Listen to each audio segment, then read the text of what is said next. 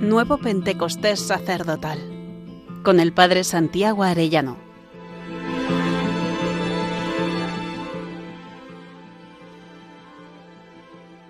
Vigésimo sexto día, Getsemaní y el sacerdote como guerrero. Nos narra el Evangelio Lucas 22, 39. Salió y se encaminó como de costumbre al monte de los olivos, y lo siguieron los discípulos. Al llegar al sitio les dijo, orad para no caer en tentación y se apartó de ellos como a un tiro de piedra y arrodillado oraba diciendo, Padre, si quieres aparte de mí este cáliz, pero no se haga mi voluntad sino la tuya.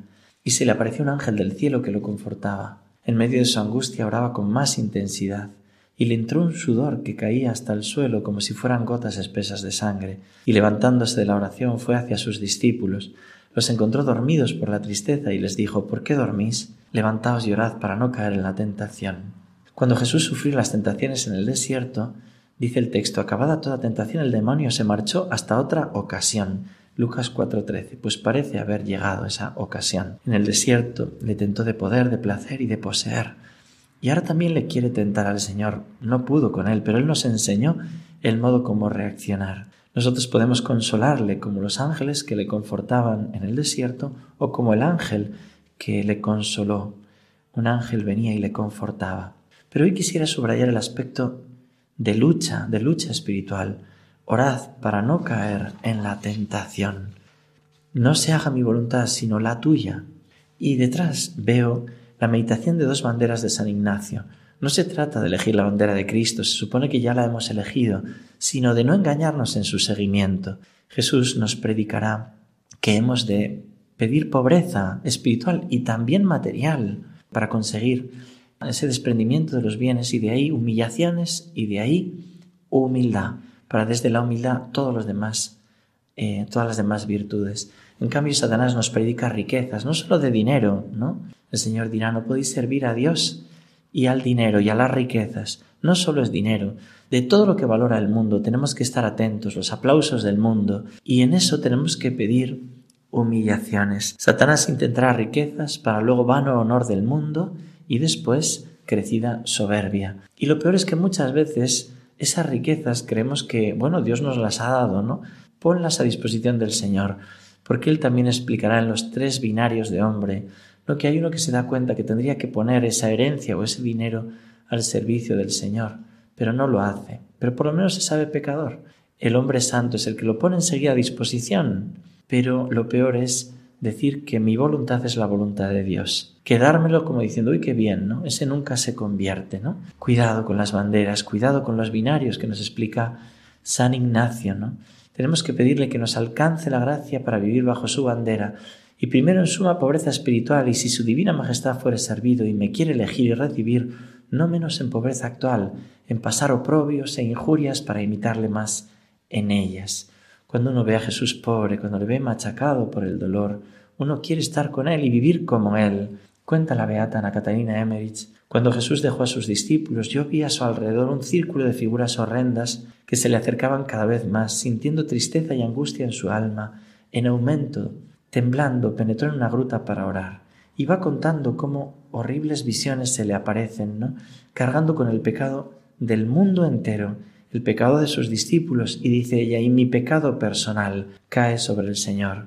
El Señor vio los escándalos de todos los tiempos, vio los apóstatas, los cismas, los corruptores, los corrompidos, todo eso cayó sobre él y ocupando un lugar preeminente de estas dolorosas prefiguraciones que se mostraban ante el alma de Jesús, vi a Satanás que le, arrebataba con violencia toda la multitud de hombres redimidos, entre los que le insultaban y ultrajaban a Jesús, realmente presente en el Santísimo Sacramento, reconocí entre ellos todas las especies de profanación de la Sagrada Eucaristía, todas las infidelidades también de nosotros los pastores, y concluye esta mística, durante todo este tiempo no aparté los ojos de mi esposo celestial, con él gemía y lloraba, con él me volvía hacia el consuelo de los ángeles.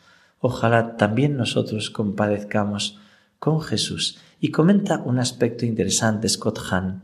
El aspecto militar del sacerdocio se remonta a los mismísimos inicios.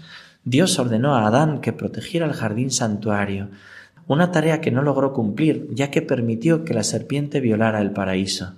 En el periodo de los patriarcas bíblicos, los mismos padres que realizaban las funciones sacerdotales actuaban también como defensores de sus familias. De hecho, Abraham declaró la guerra cuando Dios entregó la ley a Moisés, instruyó a Israel en la conquista militar y la autodefensa. Los sacerdotes de la tribu de Leví, afirmó, debían jugar un papel primordial en cualquier batalla presentada por el pueblo elegido. Deberían transportar el arca de la alianza al campo de batalla y servir en la presencia del Señor con gritos y trompetas.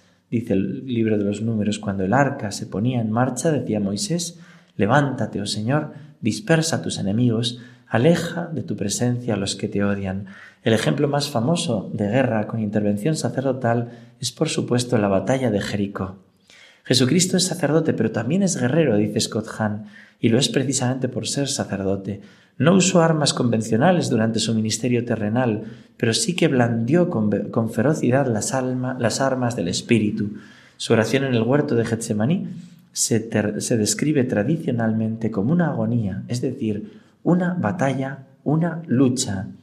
Y Scott Hahn habla de sacerdotes suyos conocidos, sacerdotes capellanes de soldados, que dice fallecieron luchando grandes batallas y sin embargo en su combate no dispararon arma alguna. Aunque las balas silbaban a su alrededor y corrían el peligro constante de sufrir daños corporales, la batalla que lucharon fue un combate espiritual. No tenían enemigos porque su rebaño era católico, es decir, universal. Abarcaba, por tanto, los dos bandos de cualquier batalla. Él lo dice así cuenta ejemplos que él conoce. Yo conocí uno, don Ambrosio Eransus. Yo fui monaguillo suyo de niño y él me bendijo poco antes de ir eh, al seminario y murió al poquito, ¿no? Le llamamos el último tejano porque iba con su teja, con su sotana, ya muy mayor, siempre queriendo ejercer el ministerio, un apóstol del corazón de Jesús, llenó de monumentos España entera con su Via Crucis. Y a mí me impresionaba cuando nos contaba que él había sido capellán de un tercio de Requetés y que en medio de la batalla él veía a un herido que había caído en medio del fragor de la batalla entre dos trincheras y le daba igual de qué bando era, iba allí a darle los sacramentos y, a llevarlo rápidamente a la enfermería, jugándose la vida. Mis ojos de niño se habrían admirado y pensaba en los verdaderos héroes. Me gusta recordar hoy también al beato Rupert Mayer, sacerdote jesuita, en el momento en que surge el movimiento nacional socialista de Adolfo Hitler, se presenta como una cierta confusión, aparece como elegido democráticamente y presenta una serie de principios que parecen compatibles con la fe.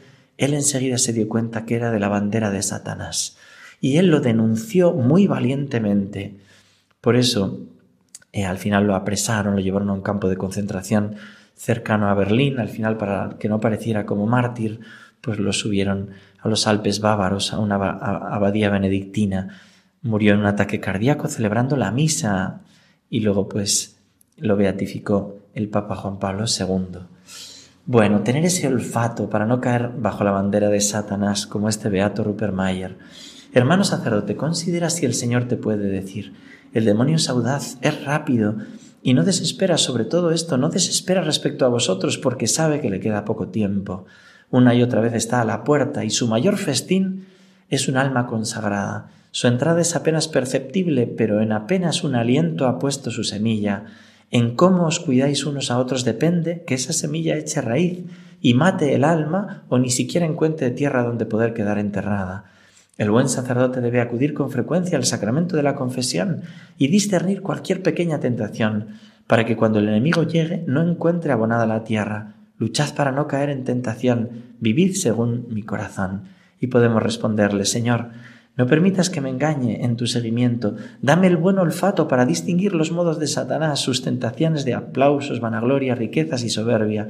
Hazme humilde y para esto déjame acompañarte en Getsemaní, aunque ello conlleve humillaciones y desprecios, pero que sea cargar la cruz de cada día para ir contigo. Jesús, concédeme también ser el ángel de tu consuelo y no permitas que me quede dormido cuando tú me pides que vele contigo. Y hasta mañana si Dios quiere, querido hermano sacerdote.